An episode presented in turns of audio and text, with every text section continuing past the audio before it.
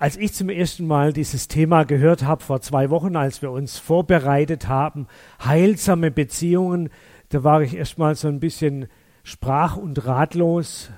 Was wollen die da? Was soll da kommen? Was ist eigentlich damit gemeint mit heilsamen Beziehungen? Und als zweites habe ich mich dann gefragt, habe ich vielleicht heilsame Beziehungen? Welche Beziehungen würde ich so bezeichnen? Ich will die Frage an Sie, an euch zurückgeben. Habt ihr Beziehungen zu Menschen, von denen ihr sagen würdet, das sind heilsame Beziehungen für mich? Überlegt mal kurz, gibt es da jemand?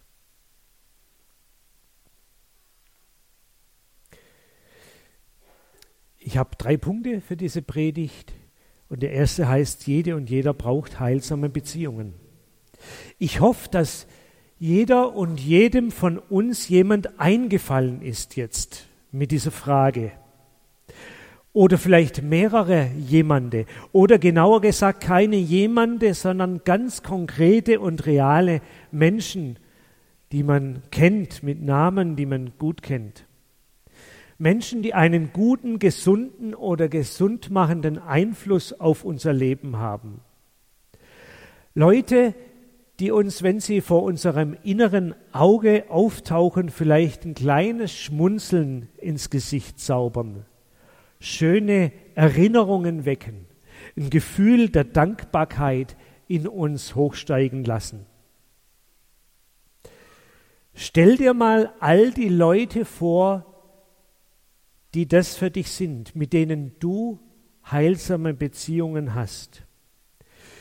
Stell dir das mal ganz bildlich vor, wie sie hinter dir sich aufstellen, alle nebeneinander, um dir ganz persönlich den Rücken zu stärken, deine Unterstützer. Und dann dreh dich um und schau sie an und sei dankbar, dass es diese Menschen für dich gegeben hat und dass es sie für dich gibt. Sie sind ein Geschenk. Menschen, die in uns investiert haben, denen wir uns verdanken. Ein Geschenk von Gott, ohne das wir vielleicht heute nicht hier stehen könnten. Ich freue mich, dass mir eine ganze Reihe von Leuten einfallen, die für mich vielleicht heilsam und hilfreich waren diese Personen, die unsichtbar hinter mir stehen, meine Eltern, meine Oma, verschiedene väterliche Freunde und Freundinnen, die für eine bestimmte Zeit sowas wie Mentoren für mich waren. Menschen, bei denen ich mal Wunden lecken konnte, mit denen ich Entscheidungen durchdiskutieren konnte oder die sich mit mir gefreut haben, wenn was gut gegangen ist. Leute, die, wie es im Wochenspruch heißt, barmherzig und liebevoll mit mir umgegangen sind. Auch heute gibt es um mich herum viele solche Menschen, wo ich sagen würde, ja, ihr seid hilfreich und heilsam für mich. Meine Frau, manchmal meine Kinder, viele Freunde, manche Kollegen, ein Supervisor, viele aus unserer Gemeinde dass ich heute hier stehen kann, dass ich der geworden bin, der ich bin, das habe ich mit Sicherheit vielen Menschen zu verdanken. Menschen, die mir wichtige Einsichten für mein Leben und auch für meinen Glauben mitgegeben haben. Ich bin mir eigentlich ziemlich sicher, dass wir alle solche Menschen brauchen. Menschen, die ein Herz für uns haben, Menschen, die Zeit für uns investieren, Menschen, die uns annehmen, und aushalten, so wie wir eben sind. Menschen, die uns auch mal kritisieren dürfen und mit denen wir ringen und streiten können. Heilsame Beziehungen müssen nicht immer nur angenehm sein. Und da bekommt man auch nicht immer nur Bestätigung.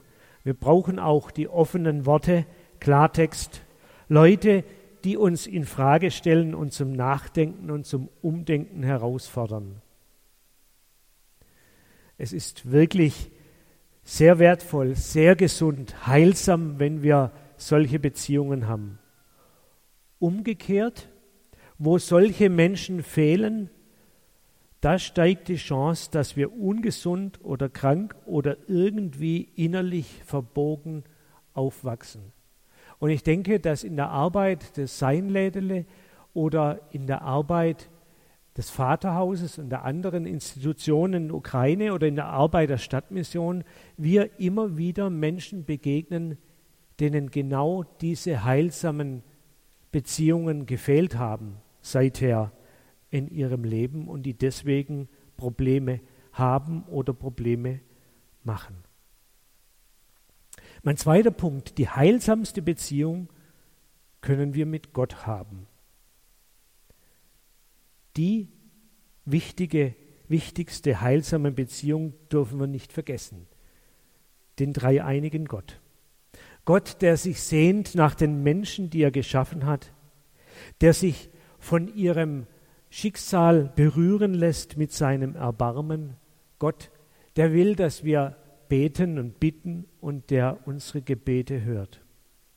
Jesus, der den Himmel verlässt und Mensch wird, um heilsam in das Leben von Menschen einzugreifen. Der Heilige Geist, der in der Bibel immer wieder als Beistand, als Tröster und Ratgeber bezeichnet wird.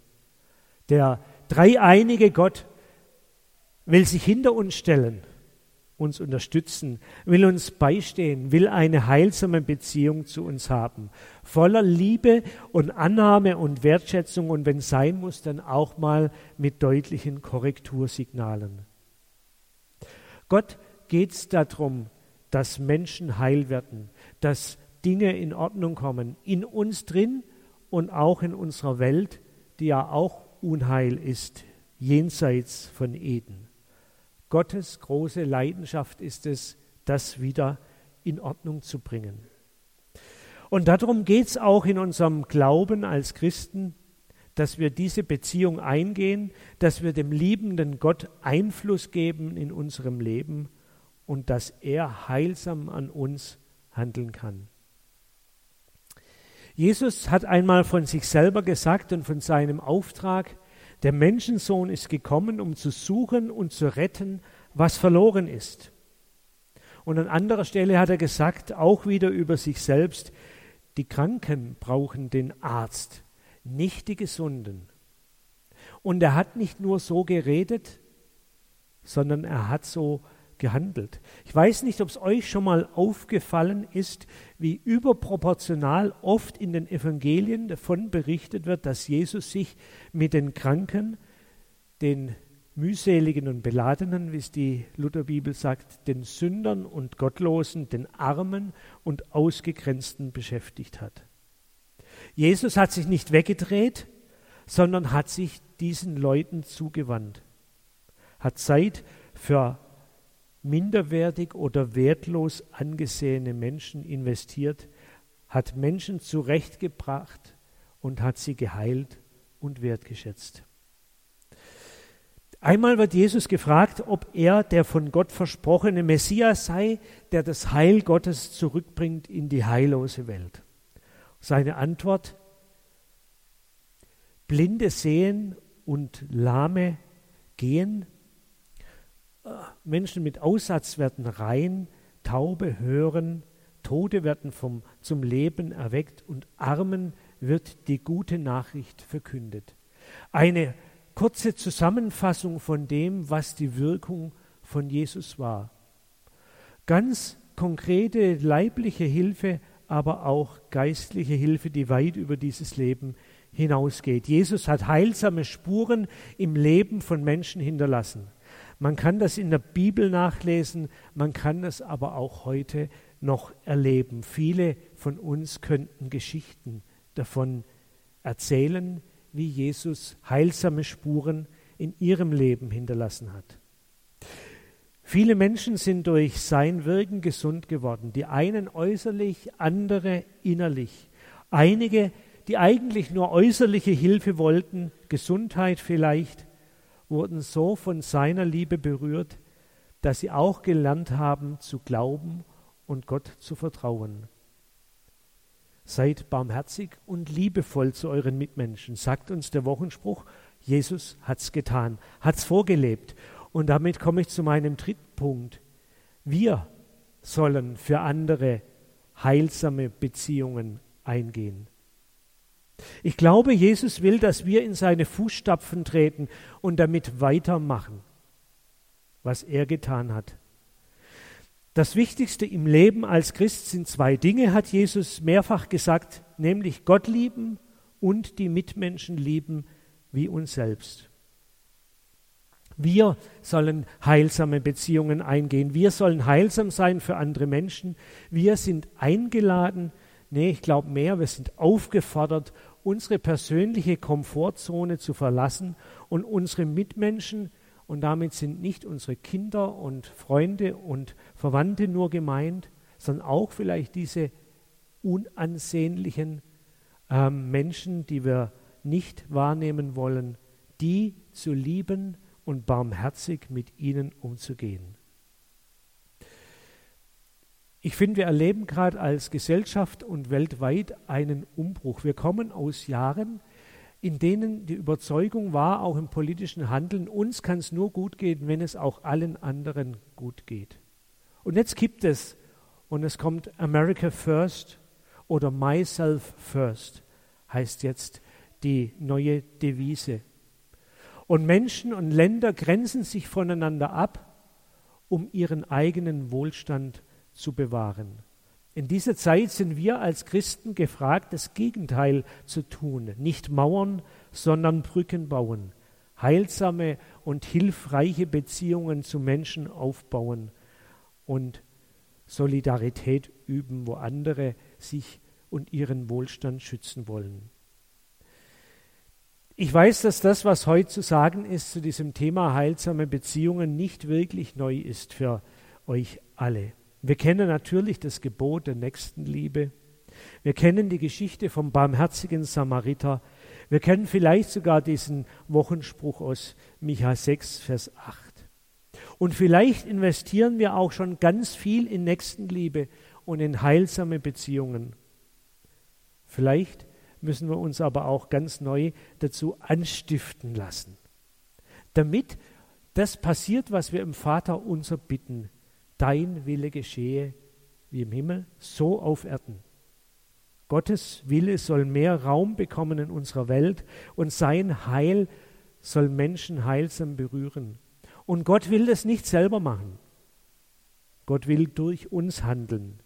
Er will uns als seine Mitarbeiter wir können und wir sollen die Welt verändern durch konkrete Taten der Liebe. Der Abend am Freitag war ein bisschen lang, drei Stunden. Für mich war das Highlight, als die vielen Leute hier vorne auf der Bühne standen und einzelne Geschichten erzählt wurden von dem, was da in der Ukraine passiert ist, was da gemacht wurde. Da gibt es die von den Eltern verstoßenen Sozialweisen, um die sich niemand kümmern will, die durch das Vaterhaus eine neue Familie finden, Liebe und Wertschätzung erfahren, Kleidung, Bett, Essen, Schulbildung bekommen und ein neues Leben beginnen können, das sonst nicht stattgefunden hätte. Da ist ein suchtkranker Mann, der auf der Straße gelebt hat und sich die Zehen abgefroren hat er wird aufgenommen, er wird gesund gepflegt, er findet neu eine Heimat und wird wieder ein normales Mitglied der Gesellschaft, der sich einsetzen kann mit den anderen. Behinderte Menschen, für die es kein Hilfesystem gibt, bekommen Unterstützung, Angebote, an denen sie sich treffen können und gefördert werden. Für mich auch eindrücklich, was die Paten gesagt haben, Leute, die eigentlich nur Gelder geben, aber berichten, wie sie durch die Begegnung und die Beziehung zu ihren Patenkindern positiv auch verändert werden und gesegnet werden in ihrem Leben. Und dann die große Geschichte, der ukrainische Staat, der jahrelang das Problem der Straßenkinder geleugnet hat, lässt sich beeinflussen, lernt von der Arbeit dieser christlichen Initiative Vaterhaus und baut ein eigenes Hilfesystem auf für Straßenkinder so dass es heute keine Straßenkinder mehr gibt in der Ukraine.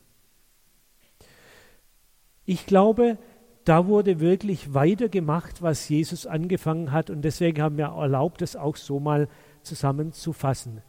Sozialweisen finden eine neue Familie, Alkoholkranke werden gesund und bekommen einen neuen Platz in der Gesellschaft.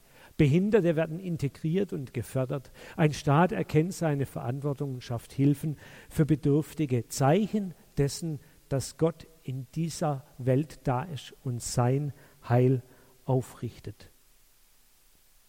Beispiele aus der Ukraine waren das. Es gibt sicher auch Beispiele aus der Stadtmission, aus dem Seinlädele oder aus unserer Gemeinde zu berichten. Ihr selber könntet wahrscheinlich solche Geschichten berichten von heilsamen Beziehungen, in die ihr irgendwie involviert wart.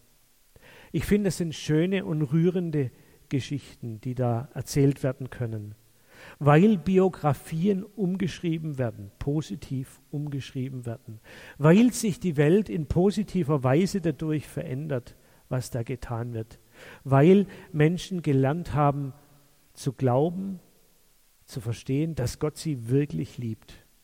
Durch Menschen, und das war, fand ich auch sehr bemerkenswert, die mit sehr, sehr viel Engagement bereit sind, bereit waren, das zu tun, was Jesus will.